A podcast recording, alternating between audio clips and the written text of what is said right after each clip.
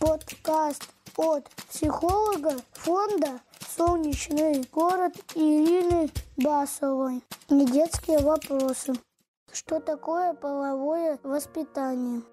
Так, ну тема, да, действительно непростая, она одна, наверное, из сложных для родителей, потому что в этой теме много стыда, смущения, каких-то моментов э, могут быть личностных включенностей, какого-то не очень негативного опыта у родителей, например. И вообще, такая она явно характерная, типа она не совсем для детей. Ну, как бы она сразу так сепарирует.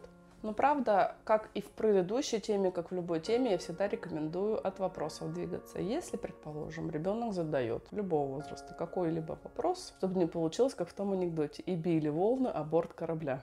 Помните? Ребенок приходит с детского сада и говорит, мама, что такое аборт? Она начинает ему рассказывать, и только в конце он думает, а откуда вообще-то ее трехлетний ребенок знает? И он рассказывает, там учительница, эта воспитательница читала там стишок. Чтобы не получилось так, мы интересуемся. То есть, если это какая-то фразочка или какое-то сленговое слово, даже мы можем его не знать. Ну, сейчас такие прям, ну, такие сексуальные есть тексты, которые ну, более взрослые могут не знать. Спросите, что услышал, что хочешь узнать, откуда ты это узнаешь, с кем, ну, как бы и так далее. И когда вы, в принципе, ну, то есть мы сейчас по возрастам пройдемся, когда, в принципе, вы разговариваете с ребенком, будьте очень внимательны.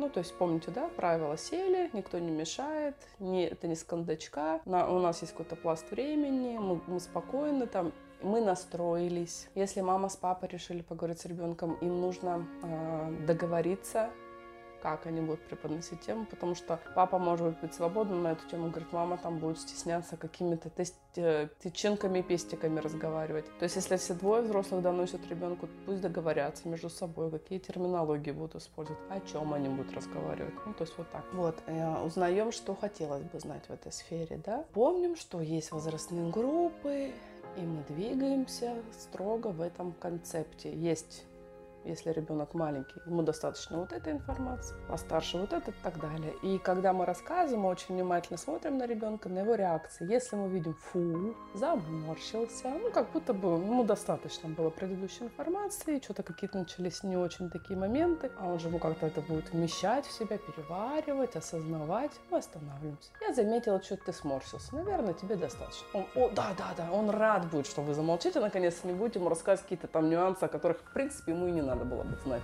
Ну, то есть это такие важные моменты, на которые мы обращаем внимание. Вот. Ну и, в принципе, можно подобраться уже к возрастным нормам, примерно с 2 до 4 лет. Если, например, ребенок задает такого рода, то есть он обычно же речь к двум годам начинает что-то формироваться, мы можем уже преподносить информацию, ну, то есть какого толка, да, о органах мужских, женских, формулировку мы выбираем соизмеримо того, как у нас в доме общаются. Если мы начнем, например, медицинскую, там, вагина, пенис, какие-то там семенники, яичники, а у вас в семье так не говорят, то это будет очень нецелесообразно. Вы говорите вот такому возрасте ребенку, так, как это у вас там пися, например, мужская пися, женская пися. То есть вы выбираете такую формулировку, которая у вас, ну не стараемся при, при, привешивать вот этих метафоричностей, типа там Вася, Петя, там, ну что-то такое, типа, да. Ну то есть мы стараемся максимально реалистично разговаривать, но при этом при всем отталкиваемся от того, как, как дома у нас на эту тему разговаривают. В возрастной группе от двух до четырех можно с ребенком поговорить, что есть различия,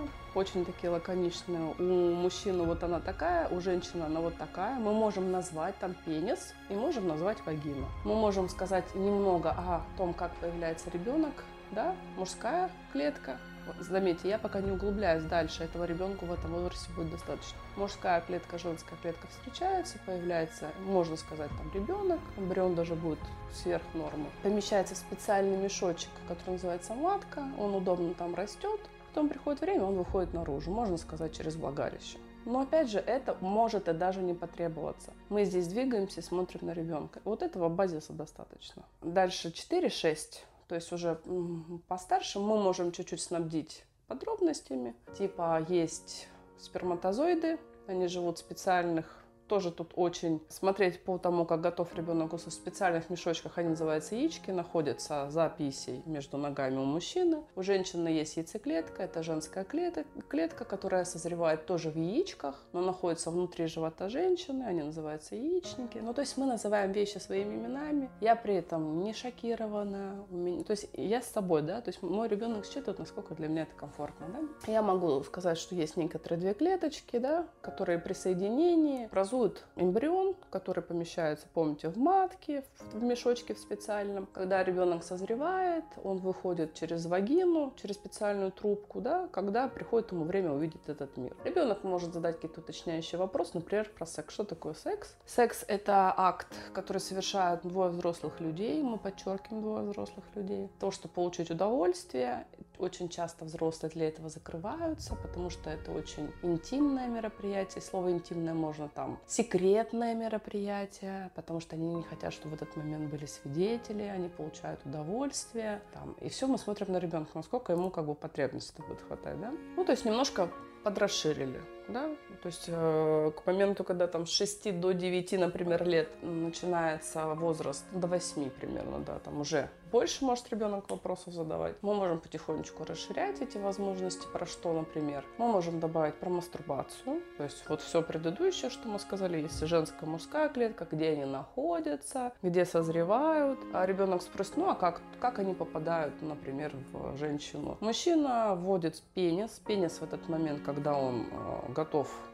к сексу, становится твердым, он вводит специально э, вагину в животик женщины пенис, э, клетки попадают внутрь женщины, там встречаются сперматозоиды и яйцеклетки, образуется эмбрион, но не всегда занимаясь сексом, а взрослые хотят ребенка да, и для этого есть контрацепция, можно немножко коснуться, да, то есть вот в этом возрасте. А, есть личные границы, то есть э, чаще всего двое взрослых хотят вместе этим заниматься, да, они там уединяются для этого. Иногда люди могут заниматься этим сами собой, на теле есть места, прикосновений которых мы получаем удовольствие. Мы можем коснуться, да, там, но не углубляемся, не развиваем. Это еще не тот возраст, когда мы можем поговорить о каких-то там, не подталкивая ребенка к, э, к осознаванию, только если, предположим, чего-то где-то как-то, например, вы заметили, что ребенок себя трогает да? Слушай, да, бывает, он так мог, может тревогу снимать, еще что-то. Но мы пока не развиваем. Об этом можем говорить уже ближе к 9-12 годам. Про мастурбацию, про предпубертатный период, что с нами в этот момент происходит. Что, помните, сказали, что сексом занимаются взрослые люди. Ребенок может спросить, занимаются ли этим дети. Слушай, ну им рано заниматься, потому что у них еще органы не созрели для этого. Вот именно поэтому оно может быть и интересное, и можно немножко даже зайти в тему мифов про секс. Очень многие дети думают, что я буду заниматься сексом и буду взрослее. Но на самом деле и организм не готов, клетки не готовы. И этот интерес не столько физиологичный, сколько о нем много информации. Ну, кто-то что-то говорит, хочется попробовать. На самом деле, столько удовольствия не получается молодым, ну, вот этим маленькими детьми. Они не знают, как его еще получать, потому что просто еще не созрел организм. Вот, мы поэтому немножечко туда уходим. Говорим про мастурбацию, что человек может так достигать удовольствия, в этом ничего постыдного нет, если, предположим, ну, как бы, опять же, если мы что-то у ребенка какое-то поведение заметили, что он чрезмерно себя трогает, предлагает это другим. Но только тогда мы начинаем про какие-то сверхнормы говорить. Что, наверное, ты что-то как-то тревогу свою снимаешь. Мы можем здесь обратиться к специалисту. Все в пределах нормы. Этого будет очень достаточно ребенку, если мы вот в таком формате будем давать информацию. Также мы можем коснуться темы про секс и появление детей внезапно. Например, ну вот мифы есть такие у подростков, что типа при первом сексе можно не заболеть. Для чего нужна контрацепция? Можно не забеременеть, да, там. Тут очень хорошо бы коснуться темы, что если тебе предлагают, а ты не хочешь ты должен, ну, ты можешь отказаться. То есть вот эта тема нет. В каких случаях ты, ну, как бы тебе нужно понимать, что ты тоже этого хочешь, да? Есть такой период пубертат, ну, то есть подростковый, когда мужское и женское тело начинает созревать, у девочек меняются формы, растет грудь, растут волосы первичные, да, половые органы появляются в местах интимных, под мышками там, а, может меняться поведение, настроение, это обусловлено тем, что у нас начинают созревать такие вещества, как гормоны, они влияют на наше поведение, на наш статус гормональный. Нам могут предлагать разного рода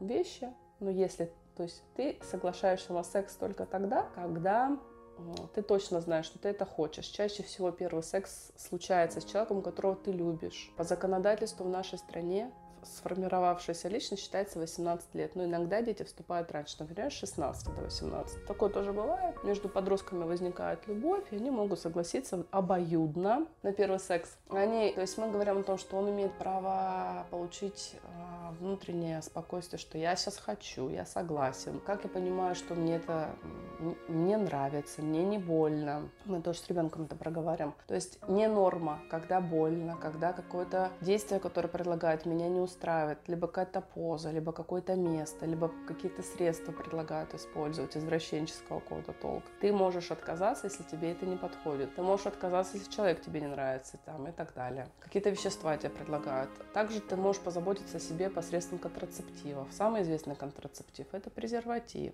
То есть мы уже разговариваем с 9, например, лет, если есть такая потребность у ребенка. Если не запрашивать, то уже в подростковом возрасте с 10 где-то до 12. Для чего контрацептивы? Это специальные мешочки, они есть абсолютно разные, на разные размеры, с разными приладами, запахами, с пупырышками там цветом. Если ты не знаешь, я могу тебе рассказать, где их можно купить. Постарайся их всегда с собой иметь, они помогают. Э, ну, хочешь, я покажу, как они одеваются, или там давай видео какое-то тебе скину. Для чего они нужны? Они захран... Э, защищают обоих партнеров от инфекций, передаваемых половым путем, которые тоже возможны, от э, внезапной беременности, то есть если ты хочешь заниматься сексом, но при этом при всем э, не хочешь, например, забеременеть, да, ну то есть не ставишь себе такую, а почему это не, не является целью молодых, потому что им еще учиться, получать профессию, и даже если хочется этим позаниматься, уйти в глубину телесности с каким-то любимым человеком больше, то нужно предохраняться. Можем с подростком поговорить о мифах, которые я уже говорила, да, что там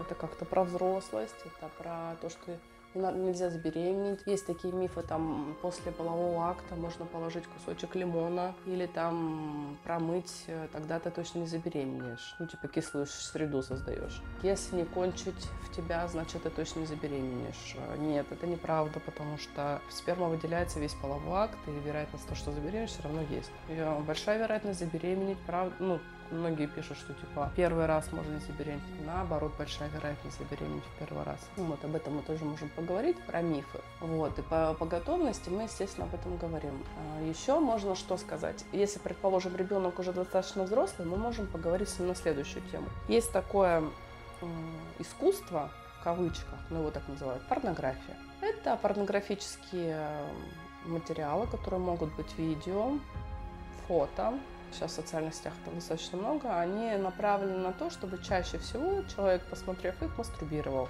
Чаще всего.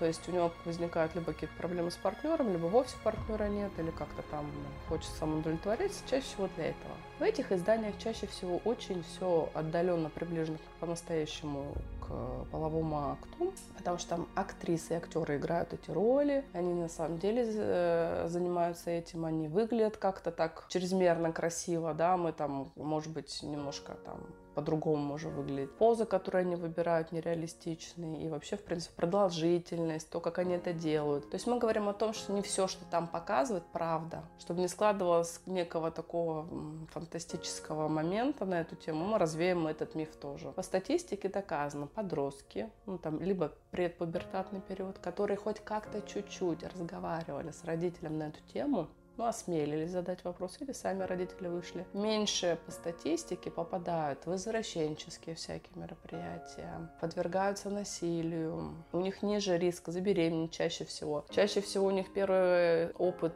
сексуальный очень гармоничный, потому что у них есть понимание, у них нет много вот информационной изоляции, они понимают, о чем это, и они просто дособируют, так скажем, информацию. Это вот прям по статистике очень здорово было бы, если бы взрослые на эту тему с ребенком разговаривали.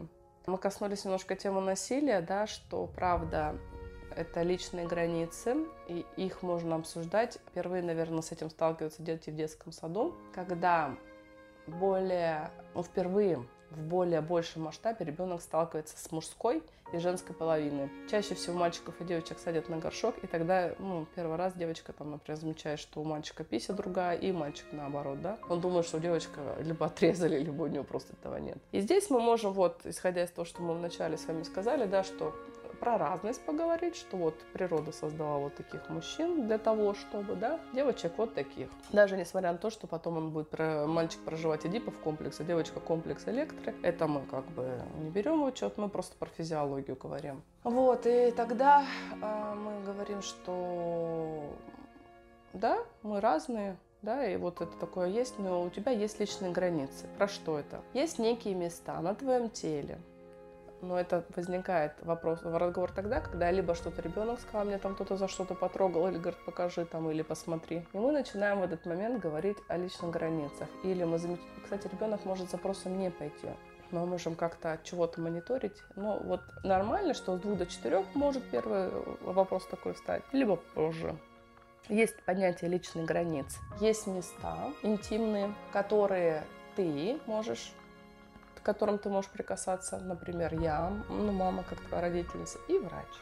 Никто более к этим местам прикасаться не должен. Ты имеешь право на то, чтобы эти места были неприкосновенны. И это тоже про безопасность от э, насилия, потому что многие дети, подвергающиеся насилию, не знают, что это не норма.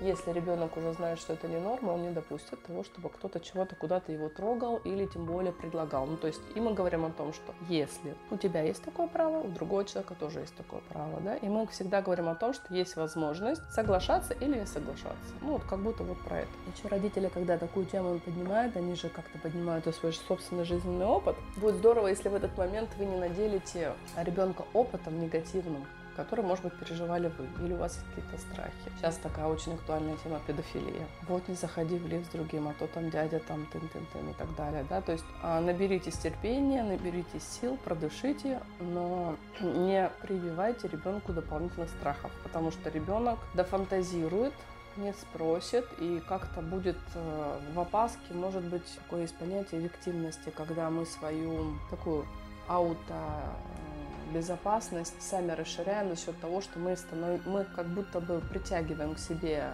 нападающего, да, вот этого, ну, не преследователя, как он, а, такое слово есть, да, когда вот этот человек, который хочет совершить какой-то насильственный акт, и именно его будет притягивать человек, у кого уровень виктивности снижен, а снижен он может быть страхами, опасениями, я этого боюсь и так далее, да, и тогда это будет очень так э, реверсионно работать. То есть постарайтесь минимально своим негативным жизненным опытом снабжать ребенка, его жизнь может сложиться совершенно по другому сценарию. Ну, тоже очень важно знать. Не детские вопросы.